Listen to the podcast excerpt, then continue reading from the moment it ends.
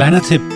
Der Gartenpodcast des Sächsischen Landesamtes für Umwelt, Landwirtschaft und Geologie. Hallo und herzlich willkommen zu einer neuen Folge unseres Podcasts. Heute geht es um Blumenerde. Wir wollen vor allem über den darin enthaltenen Torf sprechen, warum das in den nächsten Jahren immer weniger wird und was bei sogenanntem Torfersatz zu beachten ist. Unsere Gesprächspartnerin ist Anna Victoria August aus dem Referat Zierpflanzenbau beim LFOLG. Frau August, hallo. Hallo. Wir, das sind Anja Seliger und ich, Falk Hofer. Ähm, Frau August, überall wird Blumenerde angeboten. Woraus besteht denn eigentlich Blumenerde? Also die Grundlage jeder handelsüblichen Blumenerde bildet derzeit noch der Torf, der mit einer Grunddüngung aus Stickstoff, Phosphor und Kalium, kurz gesagt NPK-Dünger und weiteren Komponenten wie zum Beispiel Ton und Kalk versehen wird.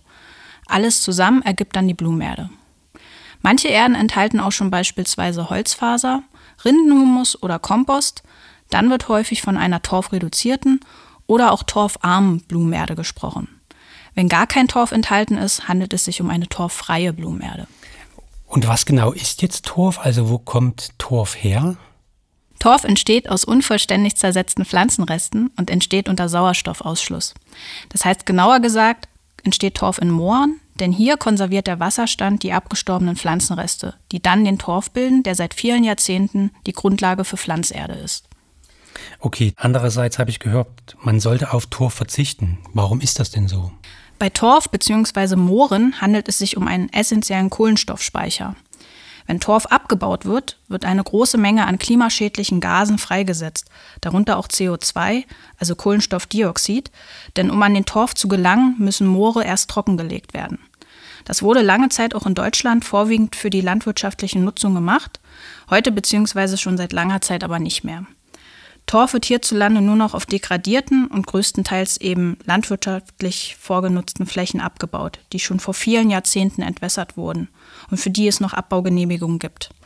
Die Torfgewinnung findet also nicht auf intakten Mooren statt, zumindest nicht in Deutschland. Man muss bedenken, Moore bedecken nur 3% der globalen Landfläche, speichern aber rund 30% des erdgebundenen Kohlenstoffs. Sie dienen also als unglaubliche Kohlenstoffspeicher und Kohlenstoffsenke. Dazu kommt, dass Moore ein wichtiges Ökosystem für ganz bestimmte Tiere und Pflanzen darstellen, die nur dort leben und somit durch den Abbau ein äußerst sensibler Lebensraum zerstört wird. Dieser Lebensraum kann auch nicht so einfach wiederhergestellt werden, denn Moore entstehen über einen sehr langen Zeitraum. In zehn Jahren wächst gerade einmal eine Moorschicht von durchschnittlich einem Zentimeter. Und ähm, wenn man äh, Torf jetzt nicht mehr verwenden möchte, also was kann man anstelle von Torf in Blumenerden verwenden? Also am häufigsten kommen Holzfaser, Kompost oder Rinnenhumus zum Einsatz.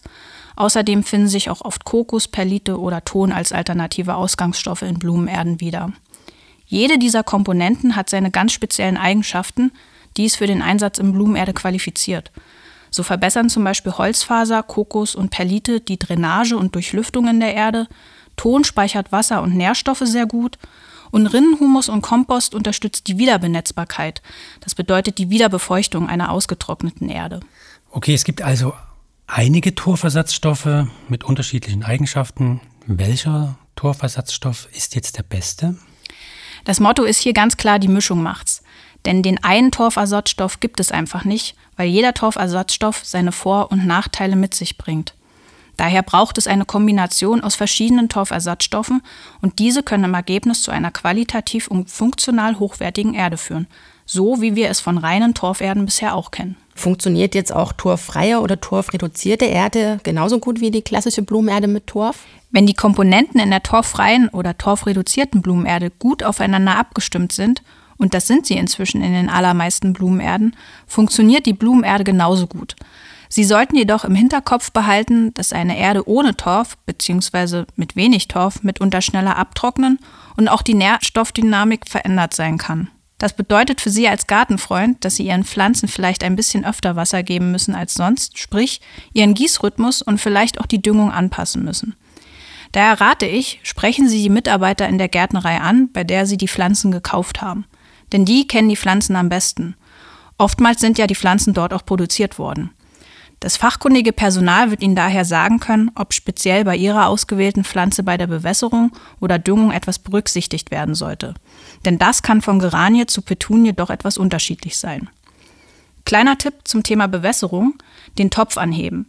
Ist er schwer, ist noch genug Wasser in der Erde vorhanden. Wenn nicht, sollte gegossen werden. Alternativ hilft die Fingerprobe. Egal wie, bei beiden Optionen können Sie schnell und unkompliziert feststellen, ob es Zeit für die nächste Gießrunde ist. Hilfreich ist als Wasserspeicher auch immer Blähton. Das sind kleine Tonkügelchen, die man als untere Schicht in die Topfgefäße dazugeben kann. Und woran erkenne ich eigentlich, ob meine Blumenerde Torf enthält oder nicht? Die meisten Hersteller bewerben ihre Blumenerde bereits gut sichtbar auf der Vorderseite der Verpackung mit Schlagworten wie torffrei oder torfreduziert, torfarm. Die Nachfrage nach Blumenerden mit Torfersatz seitens der Verbraucher ist in den letzten Jahren stetig gestiegen. Darauf reagieren natürlich auch immer mehr Hersteller. Ich empfehle jedem immer genau hinzuschauen, was wirklich in der Erde enthalten ist. Aufschluss gibt hier die Rückseite der Verpackung, genauer gesagt die Warendeklaration, die alle Erden aufweisen müssen. Dort werden neben den Ausgangsstoffen der Erde, also zum Beispiel Torf oder auch Holzfaser, unter anderem auch der pH-Wert, der Salzgehalt und die Nährstoffmengen von Stickstoff, Phosphor und Kalium angegeben. Ich habe letztens auch äh, Bioerde gesehen. Also ich gehe jetzt einfach mal davon aus, dass die immer torffrei ist. Stimmt das? Da muss ich ganz klar Nein sagen. Die Bezeichnung Bio ist für Blumenerde nicht gesetzlich geschützt. Die EU-Öko-Verordnung gibt zwar klare Richtlinien vor, was in einer Bioerde enthalten sein darf und was nicht. Zum Beispiel sind nur natürlich organische Dünger erlaubt. Torfreiheit ist allerdings kein Kriterium, zumindest noch nicht. Generell ist der Torfanteil im Bioerden bisher nicht klar geregelt, also auch hier gilt, schauen Sie genau hin. Weil wir gerade bei den verschiedenen Erden sind.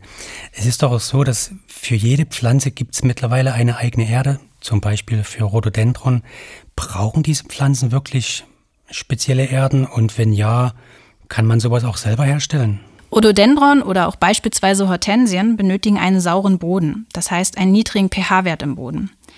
Die typische handelsübliche Blumenerde hat aber einen pH-Wert, der bei etwa 5,7, 6,0, manchmal auch höher liegt und damit zu hoch für derartige Morbidkulturen wie Rhododendron ist. Daher benötigt man hierfür tatsächlich eine spezielle Erde, die genau auf die Bedürfnisse von diesen Kulturen abgestimmt ist. Man kann durchaus auch selber eine passende Erde für Rhododendron herstellen. Das ist wie bei einem guten Rezept, man braucht ein paar Zutaten dafür.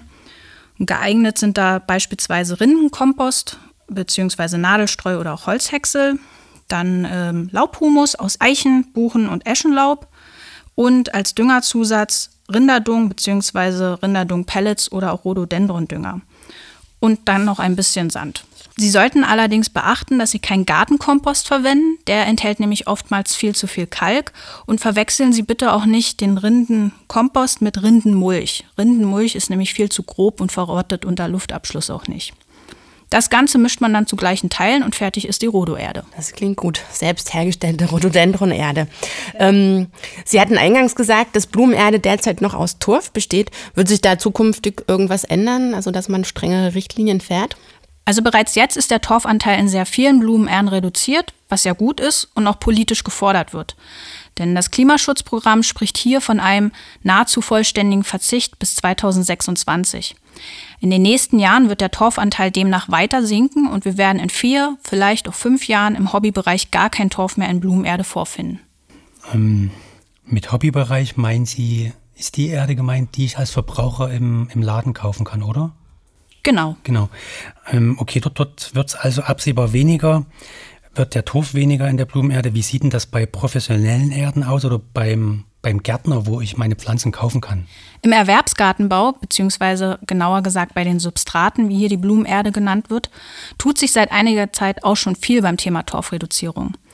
Man muss hierbei allerdings bedenken, dass die Torfreduktion je nach Zusammensetzung und Torfersatzanteil mitunter eine gewisse Umstellung in der Kulturführung und im Handling bedingt und viele Betriebe hierbei erst einmal Erfahrung und auch Wissen sammeln müssen. Die Politik unterstützt das auch, zum Beispiel in Form von sogenannten Modell- und Demonstrationsvorhaben wie dem TZ-Projekt. Hier sammeln Gartenbaubetriebe deutschlandweit im Bereich Zierpflanzenbau wichtige Erfahrungen bei der torfreduzierten Produktion und werden dabei durch verschiedene Fachstellen unterstützt. Solche wichtigen Vorhaben gibt es mittlerweile auch für Baumschulgehölze oder auch Kräuter.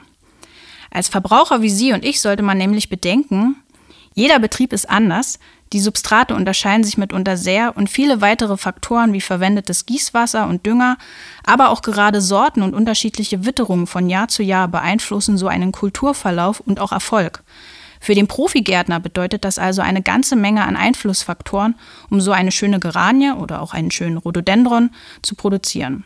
Daher wird im Erwerbsgartenbau eine schrittweise Torfreduktion angestrebt, zu der sich auch die Gartenbaubranche und Substratindustrie verpflichtet haben. Die Torfumstellung findet also sowohl bei den Substratherstellern, den Gartenbaubetrieben und den Hobbygärtnern statt.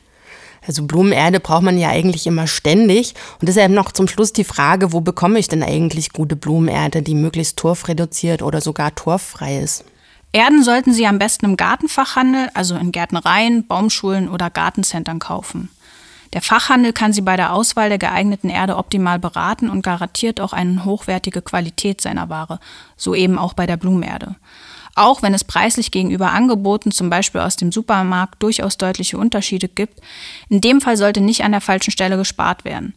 Denn bei besonders günstigen Blumenerden leidet doch oftmals die Nachhaltigkeit, Regionalität und vor allem Qualität, was sich zum Beispiel an der Struktur oder einer schlechten Wasserhaltefähigkeit zeigt.